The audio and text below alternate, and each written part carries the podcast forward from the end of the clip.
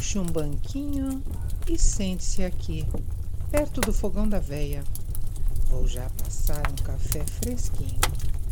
Fique à vontade. Ah, lembre-se que você pode apoiar todos os projetos da veia e ganhar recompensas. Dá uma olhada lá no padrim.com.br ou no PicPay.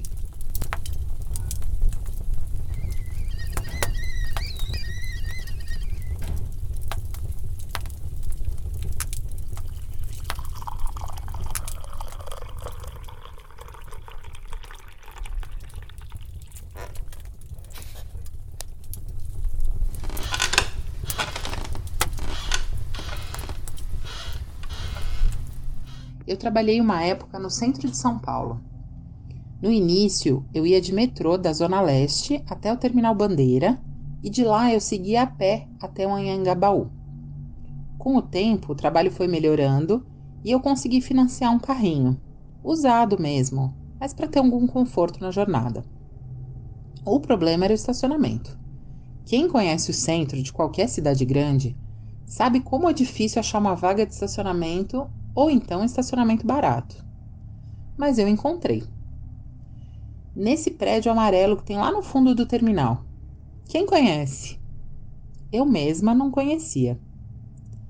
Se vocês notarem, os andares inferiores do prédio são de estacionamento.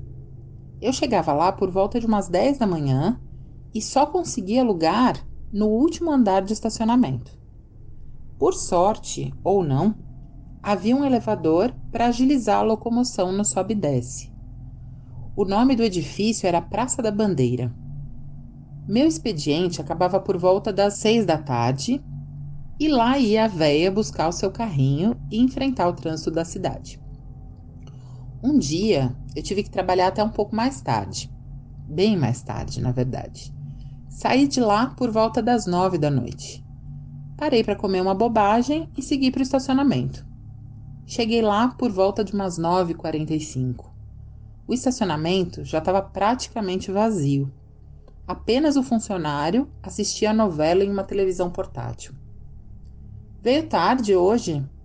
Pois é, muito trabalho. Seu carro está no último? Sim, o Uno. Boa sorte, vá com Deus. Obrigado, boa noite. Entrei no elevador e fui subindo. Comecei a sentir um calor insuportável, fora do normal.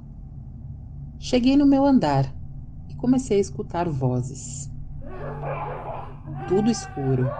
As luzes da cidade me deixavam ver a silhueta do meu carro na penumbra. As vozes eram de lamento, quase um choro. E eu perguntei: Tem alguém aí? O lamento cessou.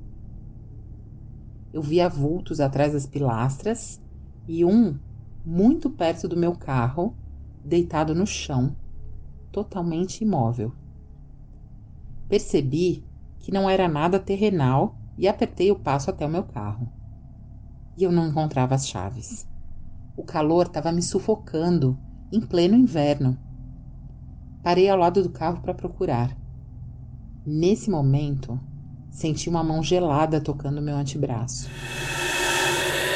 Olhei com desespero para trás e voltei a ouvir alguém choramingando.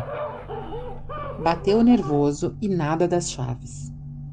De repente, o ruído do elevador abrindo. Congelei até o último fio de cabelo. Saiu um homem de dentro do elevador. Era o funcionário do estacionamento com as minhas chaves. Elas tinham caído na entrada e ele veio me devolver. Ele me viu da cor do leite e perguntou então se estava tudo bem. E eu quis saber se ele não estava vendo nada demais. Ah, é isso? Já me acostumei. São as alminhas. Elas não fazem mal algum. Ele então me contou o nome antigo do prédio, enquanto pegava uma carona até a entrada.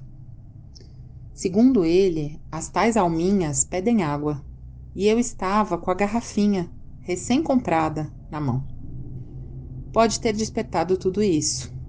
Ele me sugeriu deixar a chave na recepção, que sempre que esvaziasse, ele poderia descer com o meu carro. Assim eu não precisaria subir mais. Preferi voltar ao metrô por algum tempo. Depois digeri melhor e voltei a estacionar por lá, mas sempre deixei a chave.